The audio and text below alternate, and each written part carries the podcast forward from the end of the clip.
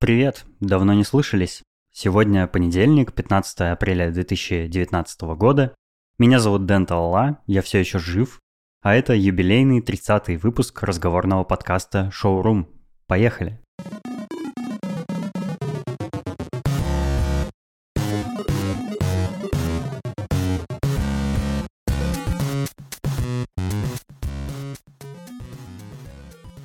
Новых выпусков не было больше трех недель. У меня уже были такие долгие перерывы между выпусками. Надеюсь, это не в новинку для вас. Это потому, что я сейчас занят одним важным и одним неважным, но тоже отнимающим много времени делом. Первое, я готовлюсь уехать из Москвы. Надолго, а то и на совсем, пока неизвестно. С ноября прошлого года я больше не работаю наемным сотрудником в офисе какой-либо компании, я стал независимым дизайнером и арт-директором-контрактором. Теперь мне не важно, в каком именно месте я буду делать свою работу. Москва мне надоела уже пару лет назад, с тех пор я хотел уехать отсюда. Москва, как я уже говорил в шоуруме раньше, город не для размеренной и спокойной жизни. Здесь место людям, которые 100% времени думают о работе, а я давно перестал отдавать работе приоритет. Ведь есть еще и другие стороны жизни, не менее интересные, чем просиживание в офисе или где-то еще, неважно. Вся эта суета, перенаселенность, вечные перманентные пробки из машин на дорогах и из людей в метро, постоянные переделки, раскопки, укладки плитки, сносы и перестройки. Меня все это достало, честно говоря. Еще мои соседи сверху во второй раз ремонт затеяли. И еще ремонт в подъезде начали делать. Повсюду пыль и грязь. Я уже рассказывал, что пытался найти квартиру попросторнее в своем районе, но после чемпионата по футболу летом прошлого года арендодатели повысили цены до неадекватного уровня, а после чемпионата забыли понизить. Мне нравится жить в центре города из-за доступности инфраструктуры и из-за качества самого района Хамовники, но найти хотя бы двухкомнатную квартиру здесь стало невозможно за меньше, чем, скажем, 80 тысяч рублей в месяц, что, конечно, какое-то сумасшествие. Кроме этого, арендодателей сложно уговорить сдать квартиру арендатору с собакой, поэтому в дело идет двойной залог и все такое. В общем, я так и не сменил квартиру и пока что продолжаю жить в своей однокомнатной за 40 тысяч рублей в месяц. Короче говоря, в Москве я еще буду около одного или полутора месяцев, пока распродаю мебель и разные ненужные накопившиеся с годами вещи, а потом уезжаю отсюда со спокойной совестью. Да, за 6 лет жизни у меня тут э, накопилось много интересных знакомых и даже несколько друзей, но ведь и в других городах у меня тоже есть друзья, которых я давно не видел. Я однажды решился на переезд из Новосибирска в Москву, настала пора решиться на еще один.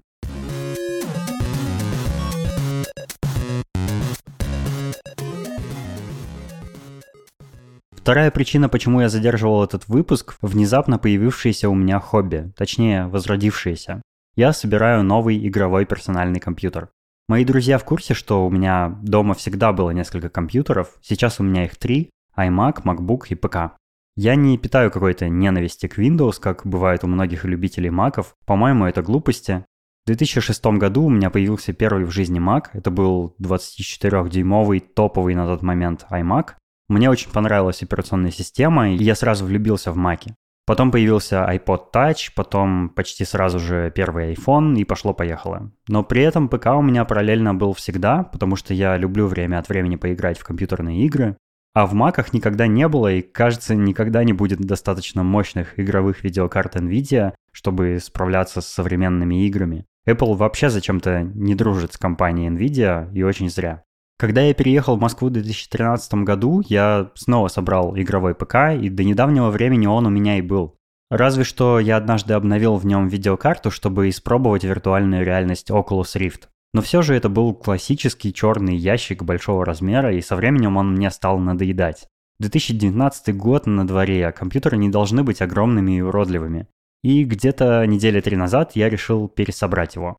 Я продал почти все компоненты, оставил только видеокарту GTX 1080, которая еще вполне ничего и вывозит все современные игры, и временно оставил жесткий диск на терабайт и маленький по объему, но быстрый SSD на 128 гигов.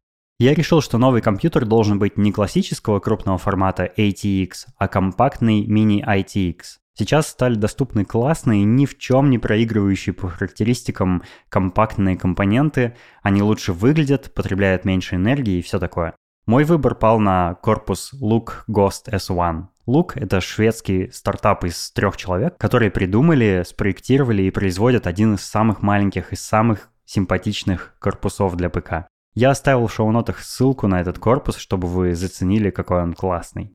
Но такой корпус требует соответствующей материнской платы формата Mini ITX и специального компактного блока питания формата SFX. Остальные компоненты подошли бы и так, но мне еще захотелось сделать несколько апгрейдов. Например, я заменил процессор Core i7 на Core i5. Вы скажете, что это downgrade, однако новый Core i5 выполнен на обновленной архитектуре Coffee Lake, и на самом деле он даже более производительный, чем старый i7 на Ivy Bridge, особенно учитывая автоматический разгон технологии Turbo Boost.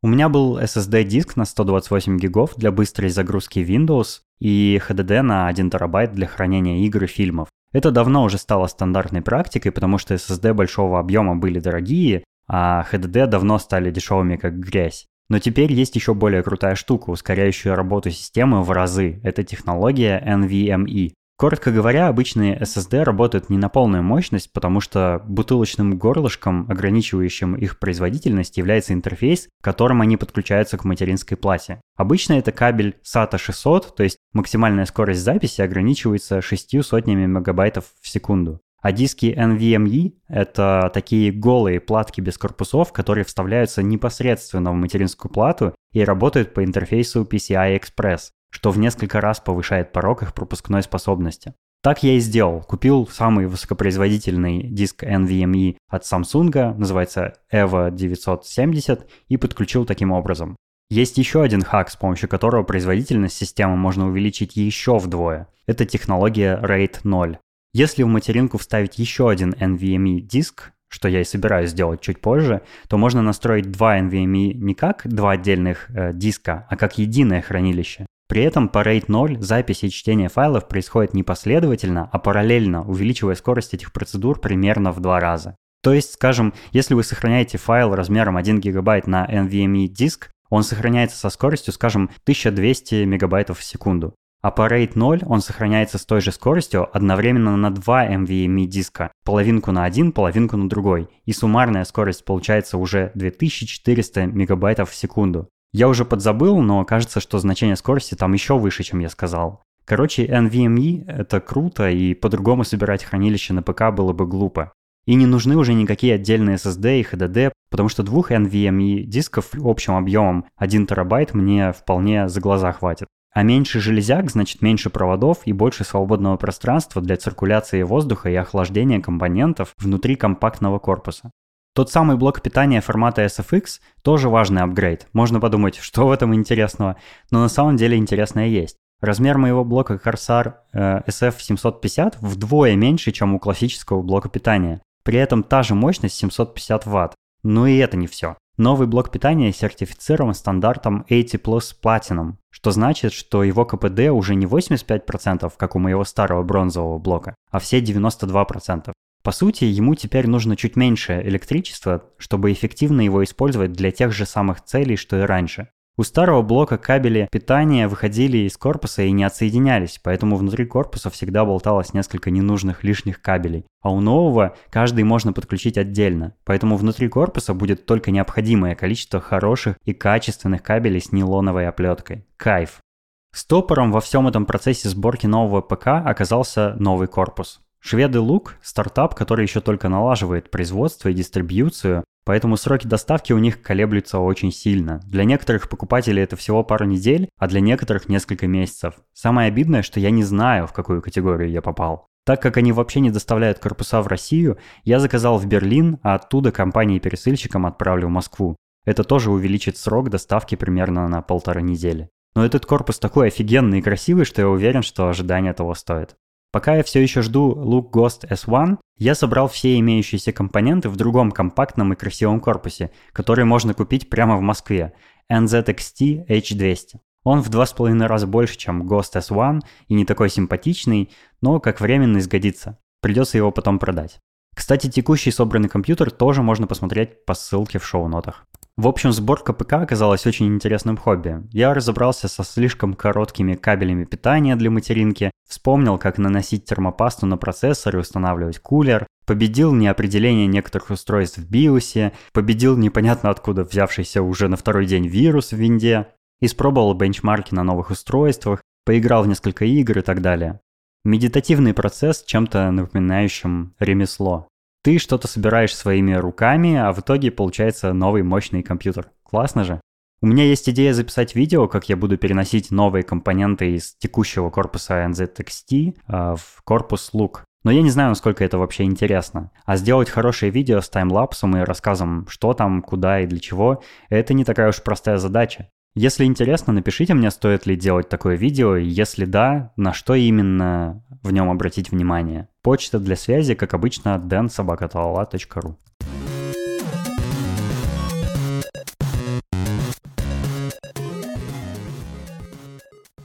Раз уж я заговорил на компьютерно-техническую тематику, хочу напомнить, что я сделал видео о том, как добавить в iMac оперативную память. Это довольно просто, и это один из самых эффективных и дешевых способов ускорить работу iMac. Я уже писал об этом в Твиттере, но вдруг вы еще не видели. Ссылка на мою видеоинструкцию в шоу-нотах.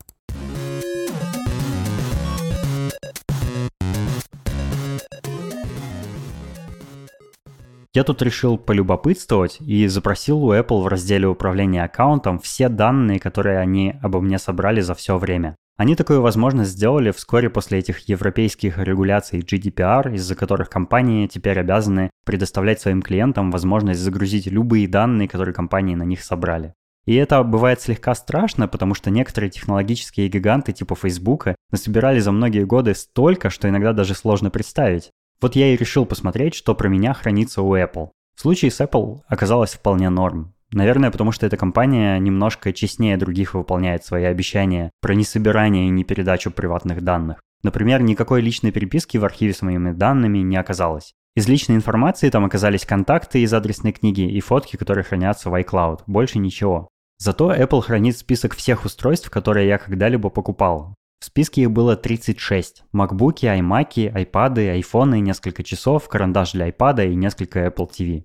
Некоторых устройств я там не нашел, например, самый первый iPhone и iPod Touch. И не потому, что я покупал их у реселлеров, некоторые девайсы от реселлеров в списке все-таки есть. Почему там нет первого iPhone и iPod Touch, непонятно, ведь мой аккаунт Apple ID у меня с 2006 года.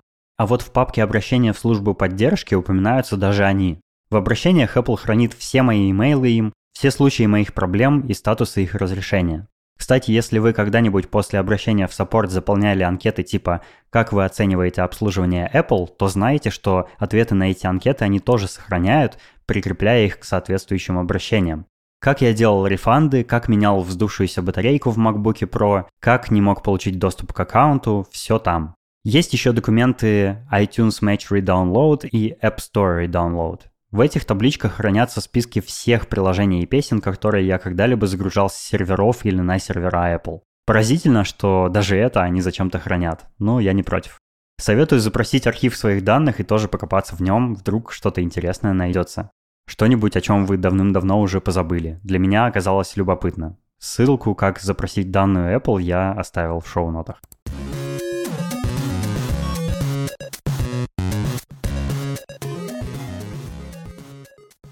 Я слышал от многих о том, как они борются с прокрастинацией, налаживают процессы в своих делах, увеличивают эффективность всего и так далее.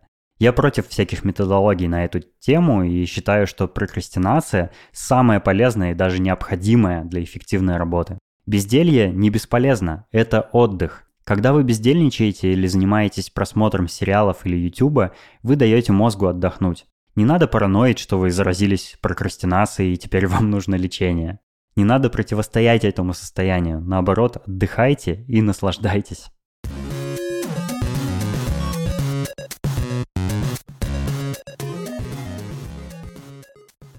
Сейчас в Москве такой противный период, межсезонье, когда температура скачет от минус 1 до плюс 12 градусов. За окном то солнце жарит, то дождь моросит. Ужасно. И из-за этого в квартире то холодно, то тепло. Я уже замучился отключать и включать батареи и открывать настежь и прикрывать окна. Очень хочется когда-нибудь в своей квартире автоматизированную систему отопления с термостатом, который всегда будет поддерживать нужную температуру воздуха вне зависимости, как широко я открою окна для проветривания.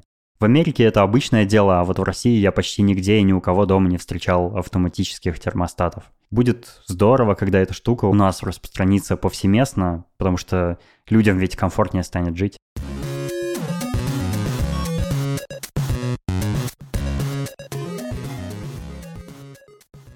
Другая бытовая вещь, которая у меня вызывает недоумение, это счетчики воды. Ладно, счетчики электричества можно понять, это расходуемый ресурс. Но зачем нужны счетчики воды? Неужели из-за того, что я меньше буду расходовать горячую или холодную воду, ее перестанут качать по трубопроводу? Да ее точно так же будут гнать без привязки к чему-либо. Не логичнее ли платить фиксированную сумму за трубопровод и нагрев? У меня сейчас съемная квартира, и она одна из немногих, где еще нет счетчиков воды. Я не задумываюсь, сколько расходую воды. Могу хоть вообще не закрывать кран. И это здорово.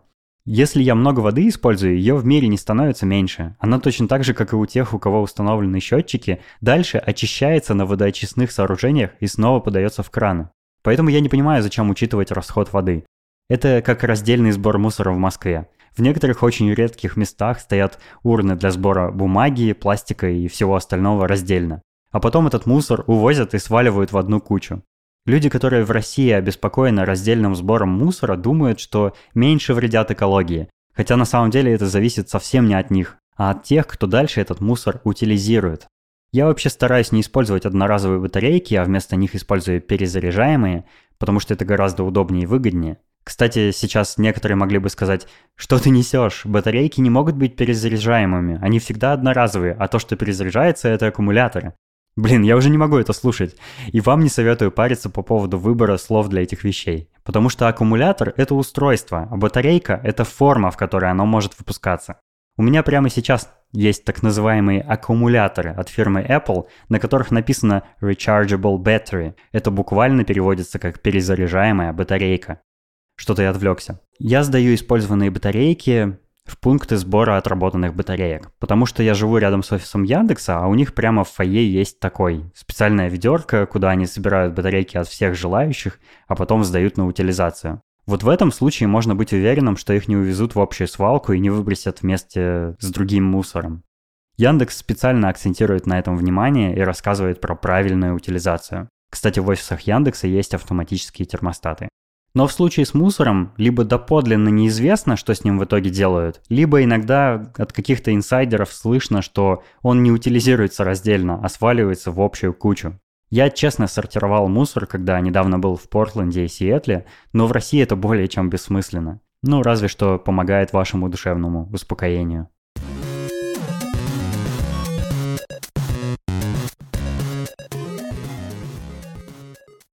В одном из предыдущих выпусков я рассказывал, что подкаст-продюсер Лев Пикалев позвал меня на конференцию с большой секцией про подкасты.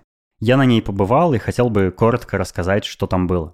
В основном доклады для меня, как для подкастера с уже выходящим подкастом, были бесполезны. Подавляющее большинство докладчиков рассказывало, как сделать и запустить подкаст на уровне коротеньких статей, которые можно легко нагуглить.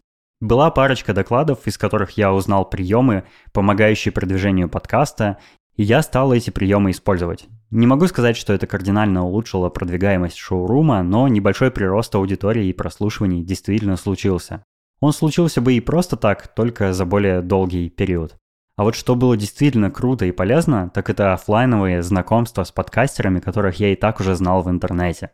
Например, мы наконец-то развиртуализировались с Димой Новожиловым из подкаста «Пироги», а еще познакомились с Сергеем Епихиным из Бородокаста и просто повидались с теми, с кем уже раньше виделись. Было здорово, и я рад был всех видеть. Надеюсь, еще много раз увидимся и дальше будем обмениваться опытом.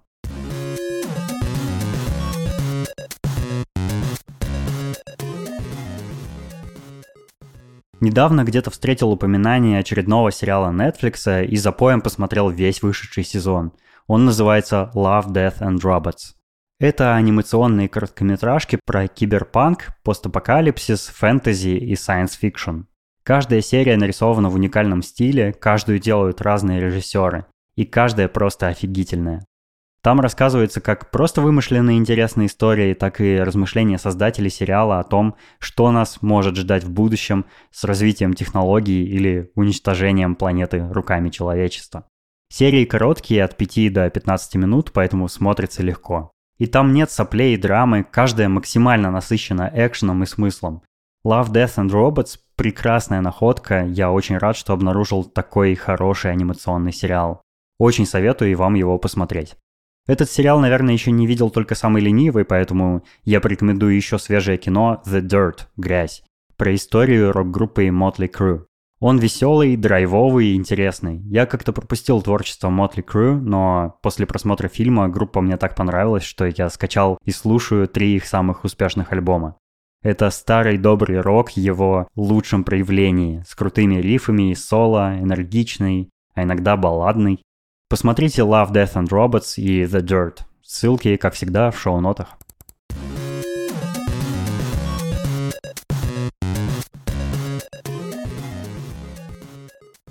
Мой дорогой слушатель, если ты слушаешь шоурум и он нравится тебе, пожалуйста, расскажи, почему именно в отзыве в Apple Podcasts. Во-первых, отзывы на подкасты видят потенциальные другие слушатели, и если ты расскажешь, почему тебе нравится шоурум, то это может заинтересовать другого человека. Во-вторых, они влияют на рейтинг подкастов и участие в чартах Apple. Когда у подкаста хорошие отзывы, у него больше шансов найти новую аудиторию, потому что Apple чаще будет помещать его на виду для слушателей других подкастов. Чем больше у моего подкаста слушателей, тем сильнее для меня мотивация делать его еще лучше и регулярнее. Если у тебя есть комментарии, можно написать их мне на почту dansobakatrala.ru. Я всегда отвечаю, а некоторые вопросы могу озвучить прямо в подкасте в отдельной рубрике и ответить на них. Спасибо, что послушали. До следующего выпуска. Пока.